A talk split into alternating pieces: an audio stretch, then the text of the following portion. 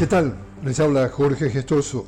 En el podcast de hoy, en Venezuela el presidente Nicolás Maduro reiteró su llamado al diálogo en defensa de las instituciones del Estado venezolano ante la injerencia e intentos de desestabilización promovidos por la extrema derecha.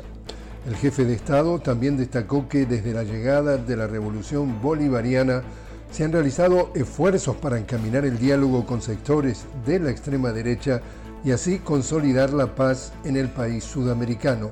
Y dijo textualmente, los tratamos de atraer, hemos hecho esfuerzos para tratar de encaminarlos.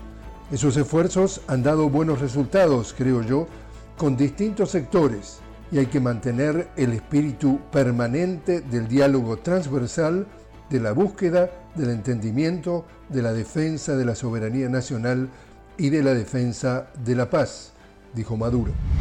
Y en Colombia, más de 10 municipios en los departamentos que conforman el litoral pacífico colombiano, históricamente olvidados por anteriores administraciones, fueron escenarios de la estrategia Gobierno con el Pueblo, que movilizó a toda la institucionalidad y el Ejecutivo colombiano con el fin de transformar estos territorios.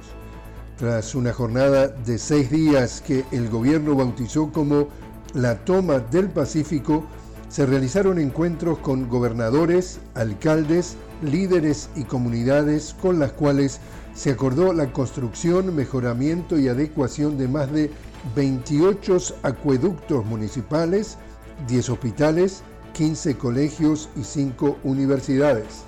Según lo anunciado por la presidencia de Colombia, de manera preliminar las inversiones superan los 515 mil millones de dólares que también están destinados al apoyo y fomento de proyectos productivos de alimentos, así como programas de reforestación de cuencas hidrográficas que se encuentran en esa región.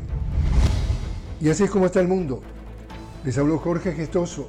Los invito a que me acompañen en un nuevo podcast de la noticia con Jorge Gestoso. Hasta entonces.